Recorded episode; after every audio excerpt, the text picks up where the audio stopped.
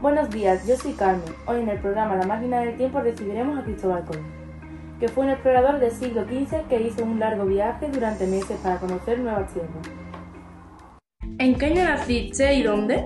En el siglo XXI siguen sin saber mi fecha de nacimiento exacta. Yo nací el 31 de octubre de 1451, en Génova, Italia. Mm, ¿Por qué comenzaste a ser conocido mundialmente? Comencé a ser conocido mundialmente por el hallazgo de las Indias y descubrir que la Tierra no era plana como decían. Nadie lo había demostrado. Las Indias, descubriste América, ¿no? ¿América? ¿Qué es eso? Es un continente, pero nunca lo llegaste a saber. ¿Por qué razón decidiste arriesgarte a navegar sin saber qué podrías encontrar?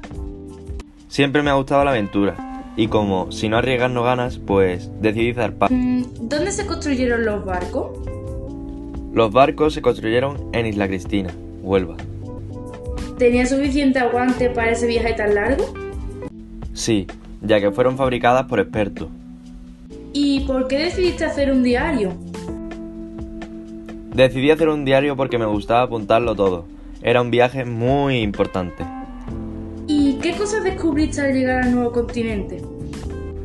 Al llegar al nuevo continente descubrí muchas cosas nuevas, entre ellas oro, chocolate, patatas, tabaco. ¿Por qué mantuviste secreto tu trabajo de cautógrafo? Mantenía en secreto el trabajo de cartógrafo para tener más ventajas sobre las demás embarcaciones. Eh, ¿Tuviste complicaciones en la expedición? Tuve complicaciones en la expedición, ya que nos quedamos casi sin comida, pero por suerte llegamos a América antes de que se acabara. Hola, yo soy Antonio y estoy aquí con Felipa Muniz, una gran exploradora que tuvo la suerte de poder acompañar a Colón en ese gran viaje. ¿Qué te llamó más la atención del viaje? Pues me llamó mucho la atención, el chocolate provocaba adicción. ¿Por qué quisiste acompañar a Cristóbal? Lo acompañé porque me gustaba mucho la expedición. Era mi plato fuerte. ¿Cómo era convivir con hombres? Eh, era raro, ya que en el principio era yo la única mujer, pero descubrí que no. Siempre llevabas una rosa en el pelo. ¿Es por algo en especial? Sí, la llevo en recuerdo de mi abuela, que la llevaba en cada aventura. O sea, que tu abuela también se dedicaba a esto. Bueno, sí, durante 20 años, ya que su vida no fue muy larga.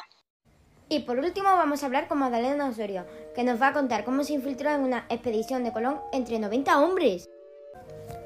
¿Necesitas de ayuda para infiltrarte en el barco o lo hiciste tú sola? Mm, pues sí, tuve que pedir ayuda.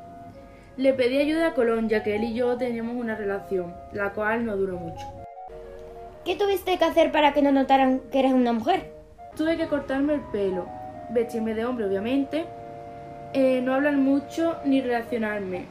¿Te descubrió alguien? Al principio nadie se dio cuenta, pero poco después eh, la mujer de Colón, Felipa Moniz, me descubrió. ¿Cómo te descubrió Felipa?